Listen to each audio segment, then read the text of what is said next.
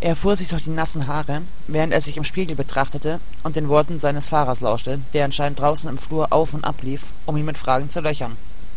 Wie ist sie so? Seine Mundwinkel zuckten kurz und er warf einen Seitenblick zur Tür, bevor er sich noch einmal durch die Haare fuhr, um sie einigermaßen trotz des nassen Zustands in Ordnung zu bringen. Sie ist praktisch, antwortete er gewohnt ruhig und warf das blutige Verbandszeug in den Mülleimer, nachdem er die Arbeitskleidung in der Wäschetonne entsorgt hatte. Er bekam eine, keine Antwort, was ihn allerdings nicht störte.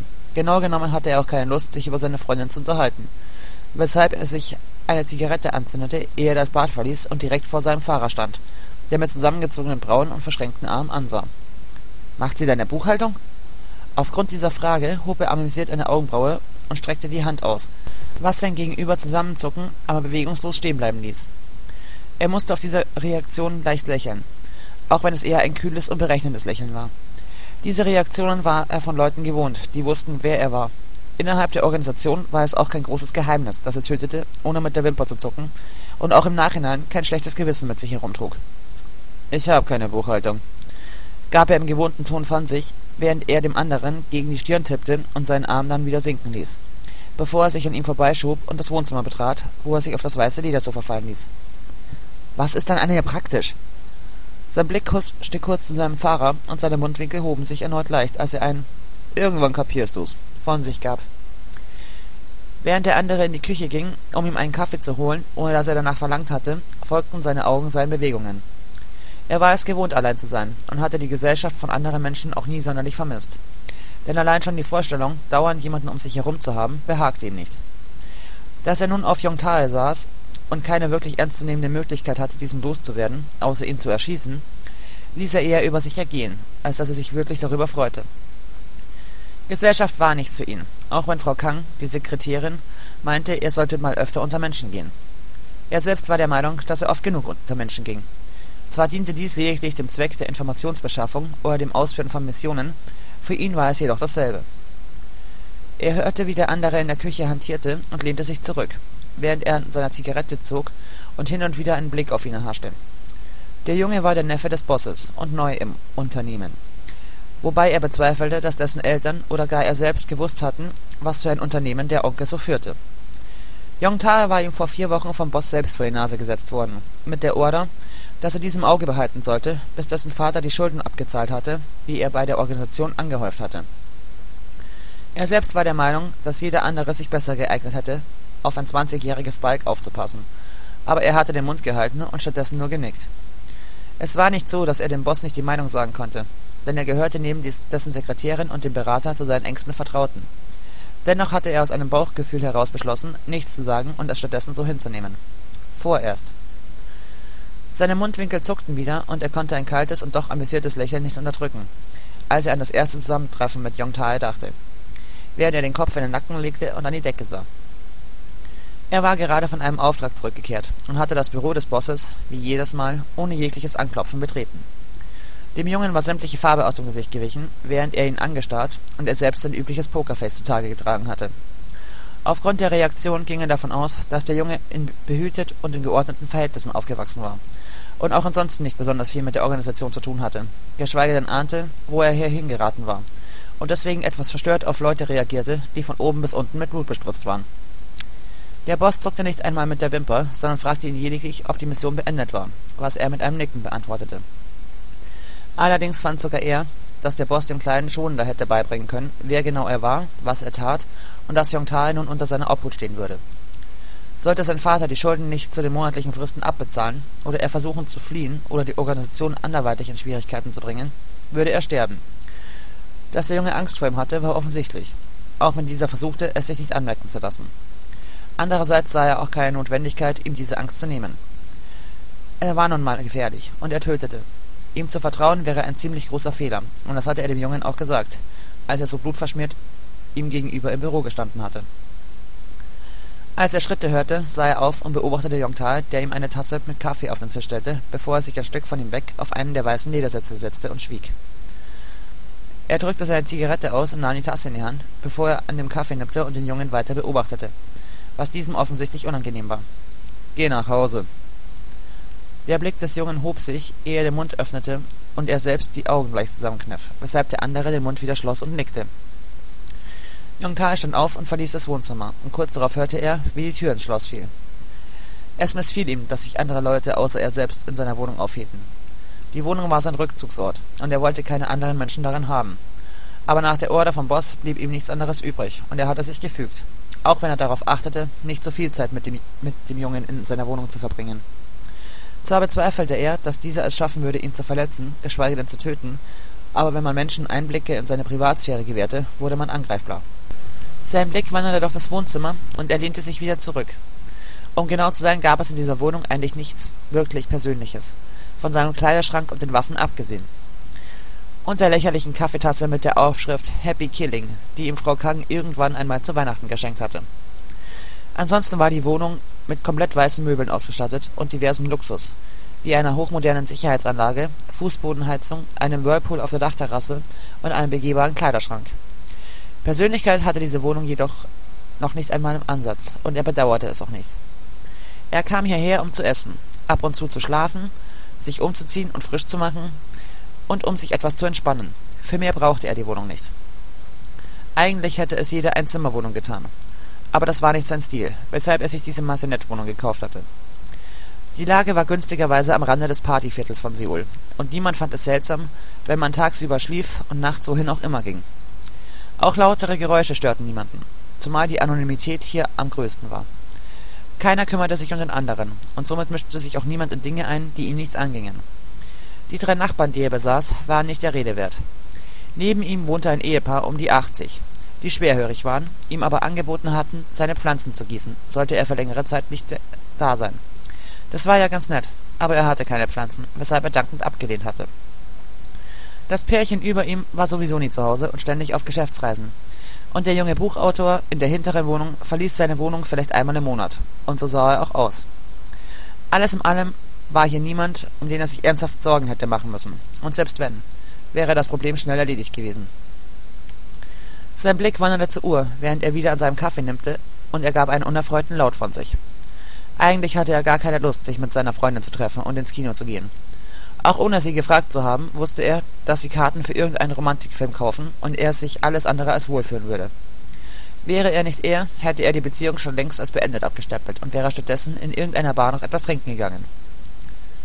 Er knallte die Tasse auf den Tisch, stand auf und ging in sein Schlafzimmer, um sich passende Schuhe zu seinem Outfit zu suchen. Das aus einer schwarzen Jeans, einem grünen Shirt und einer schwarzen Jacke, die geschnitten war wie ein Jackett, bestand.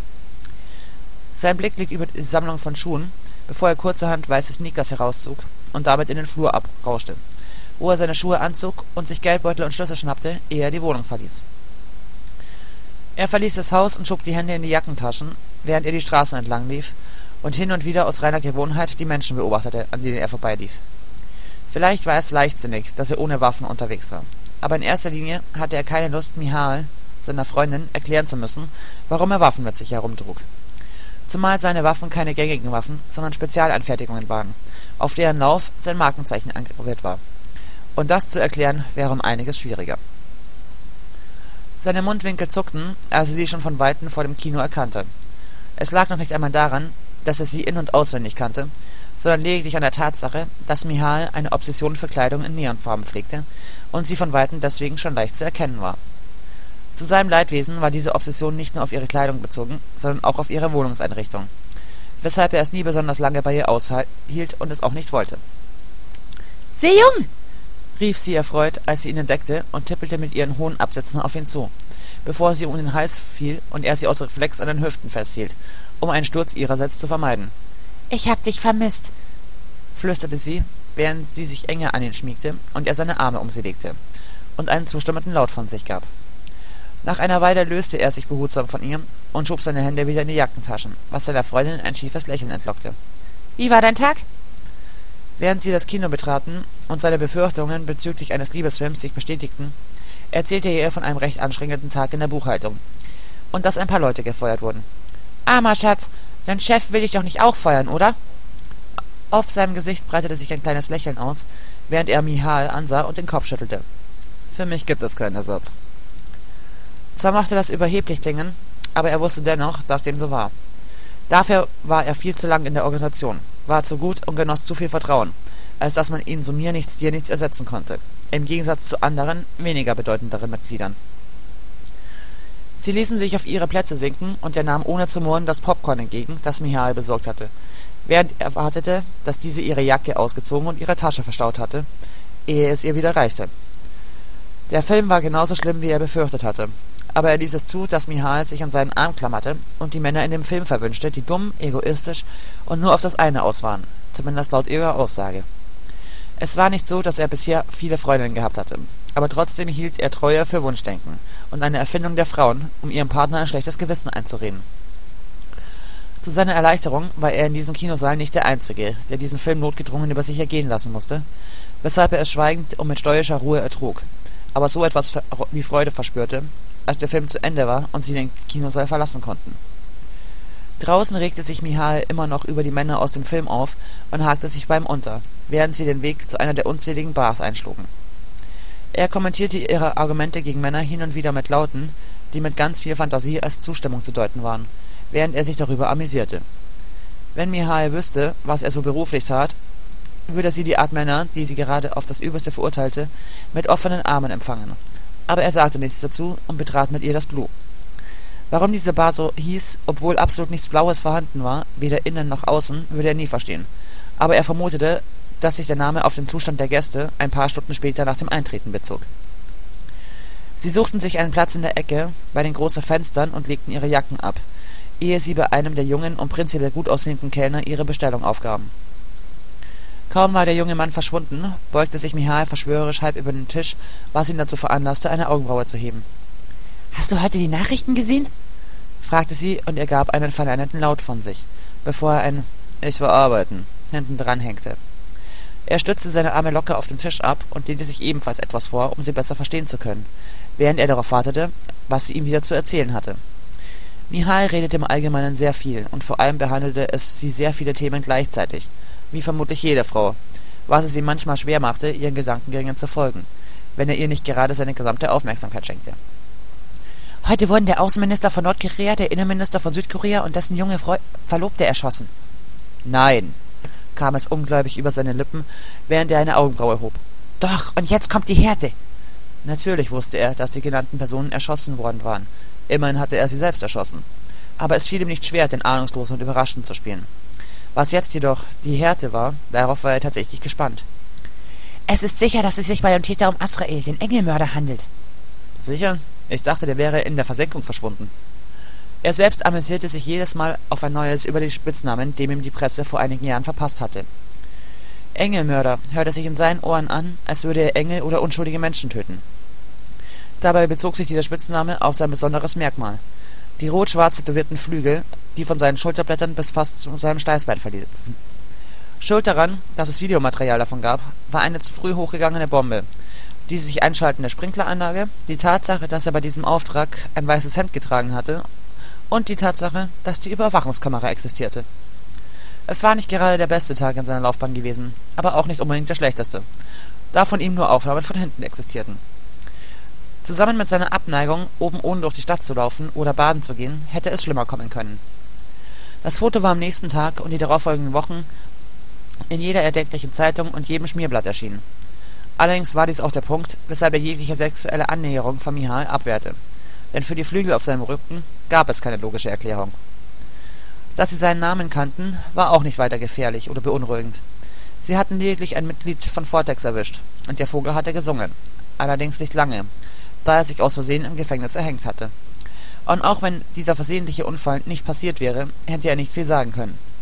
Ein kleiner Fisch, der zwar wusste, dass ein Boss existierte und Aufträge zum Ausschalten von Personen meistens bei jemandem mit dem Codenamen Asrael landeten, aber niemanden, der mehr mit Vortex zu tun hatte oder sein Gesicht kannte. Du arbeitest zu viel, das Weltgeschehen zieht ja förmlich an dir vorbei, kam es tadelnd von seiner Freundin und er lächelte entschuldigend.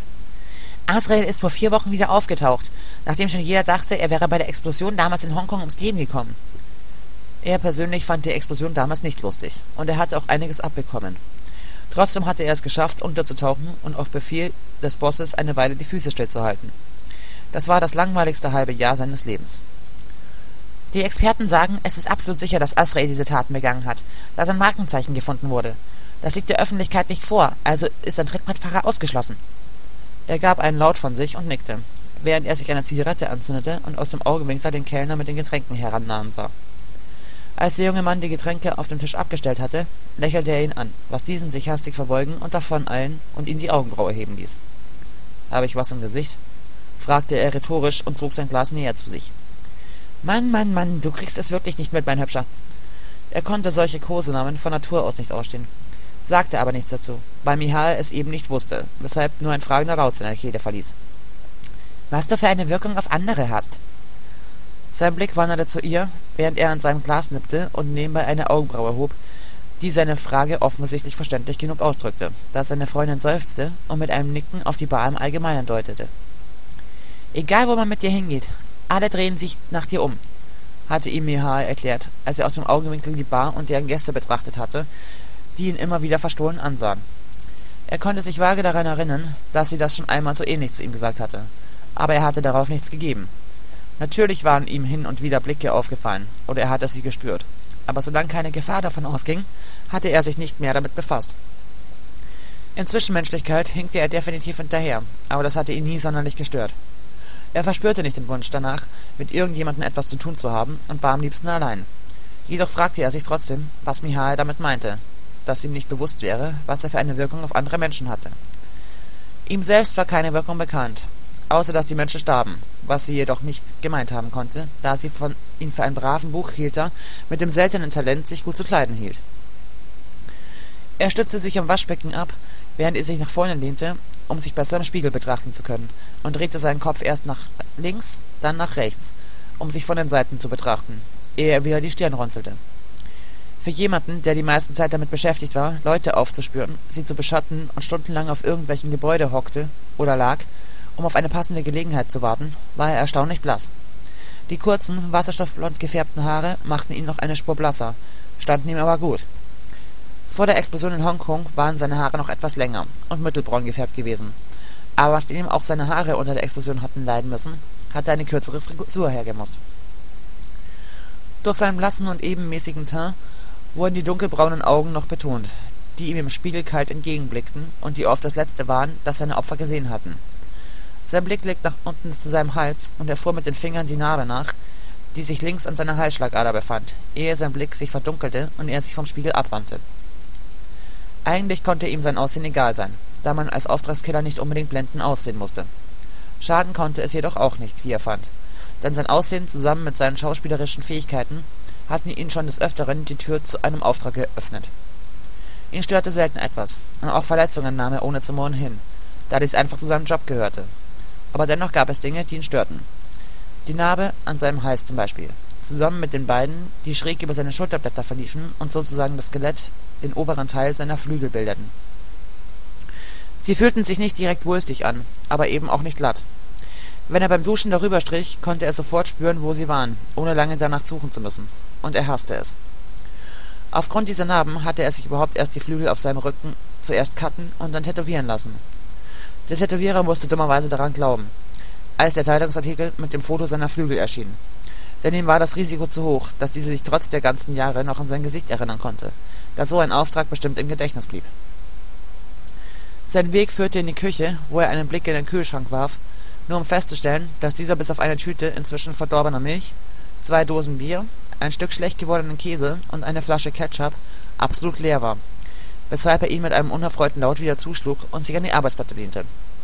Er blickte sich in der Küche um, ehe seine Augen an der Pinnwand hängen blieben und er sich von der Arbeitsfläche abstieß, bevor er auf die Korktafel zuging und davor stehen blieb.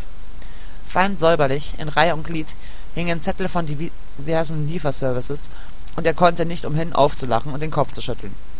Wem er diese Zwang auf der Ordnung an seiner Pinnwand, die er sowieso nie benutzte, zu verdanken hatte, war offensichtlich aber solange der Junge nicht anfing, seine Kleidung farblich und seine Waffen nach Größe zu sortieren, war es ihm gleichgültig. Nachdem er sich etwas zu essen bestellt hatte, setzte er sich auf sein Ledersofa und zündete sich eine Zigarette an, während er den Fernseher einschaltete und desinteressiert durch die Kanäle schaltete, auf der Suche nach irgendetwas, das ihn wenigstens im Ansatz interessierte. Bei den Nachrichten blieb er hängen und legte die Fernbedienung auf den Glastisch, der vor dem Sofa stand, ehe er sich zurücklehnte und einen Arm auf der Lehne ablegte. Die Sprecherin berichtete von den Morden in Süd und Nordkorea, die definitiv auf das Konto des Engelmörders gingen, was ihn zu einem kühlen Lächeln veranlasste, während er erneut an seiner Zigarette zog. Die Sprecherin gab weiter an einen Reporter vor Ort, der mit einem untersetzten, dicklichen und alten Mann neben sich im Bild erschien. Professor Dr. Kim Choi-jung ist Professor des Nationalen Intelligenzservice, kurz NIS, und leitet die wissenschaftlichen Ermittlungen im Fall des Engelmörders. Kim Choi-jung-shi, was ist der Engelmörder für ein Mensch? Ich bin Profiler, deswegen kann ich Ihnen zu seiner Persönlichkeit keinerlei Eingaben machen. Was können Sie uns dann zu dem Mörder sagen? Beim Engelmörder handelt es sich um eine sehr präzise Person. Wie meinen Sie das?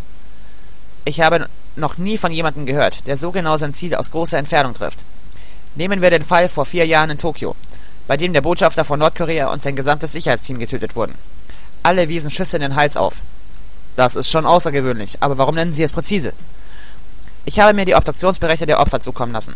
Und alle Schüsse, jede einzelne Kugel, ging genau durch die Mitte der Halsschlagader. Einmal kann man das einen Zufall nennen, aber gleich achtmal hintereinander, das ist pure Präzision. Ein geübter Schütze würde das doch bestimmt schaffen. Nein. Wir haben Tests mit allen möglichen Schützen gemacht, sogar mit Scharfschützen des Geheimdienstes, aber keiner von ihnen hat auch nur aus fünf Meter Entfernung so genau getroffen. Wer auch immer diese Person ausgebildet hat, hat eine Waffe erschaffen. Kim Choi-Jungshi, wie meinen Sie das? Eine Waffe erschaffen?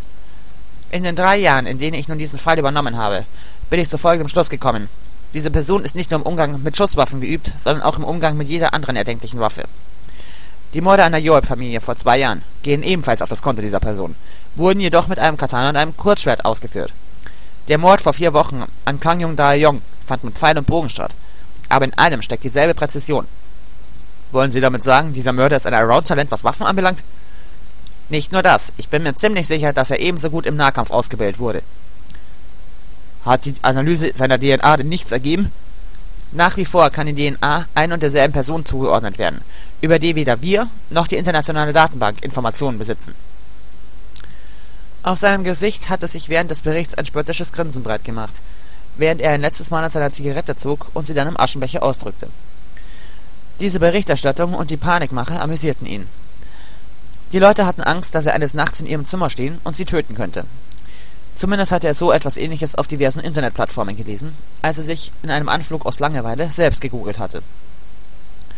Als es klingelte, stand er auf und ging zur Tür, wo er durch den Spion nach draußen sah und dann die Türe für den Lieferanten öffnete. Er nahm seine Bestellung entgegen und drückte dem Mann einige Geldscheine in die Hand, während er ein Passt schon von sich gab, als dieser ihm auf den Betrag hinausgeben wollte, bevor er die Tür schloss und wieder ins Wohnzimmer ging. Nachdem er sich Stäbchen aus der Küche geholt und die Abdeckung seines Essens entsorgt hatte, ließ er sich wieder auf das Sofa fallen, wo nach dem Wetter ein Hollywood-Streifen namens The Tournament gesendet wurde.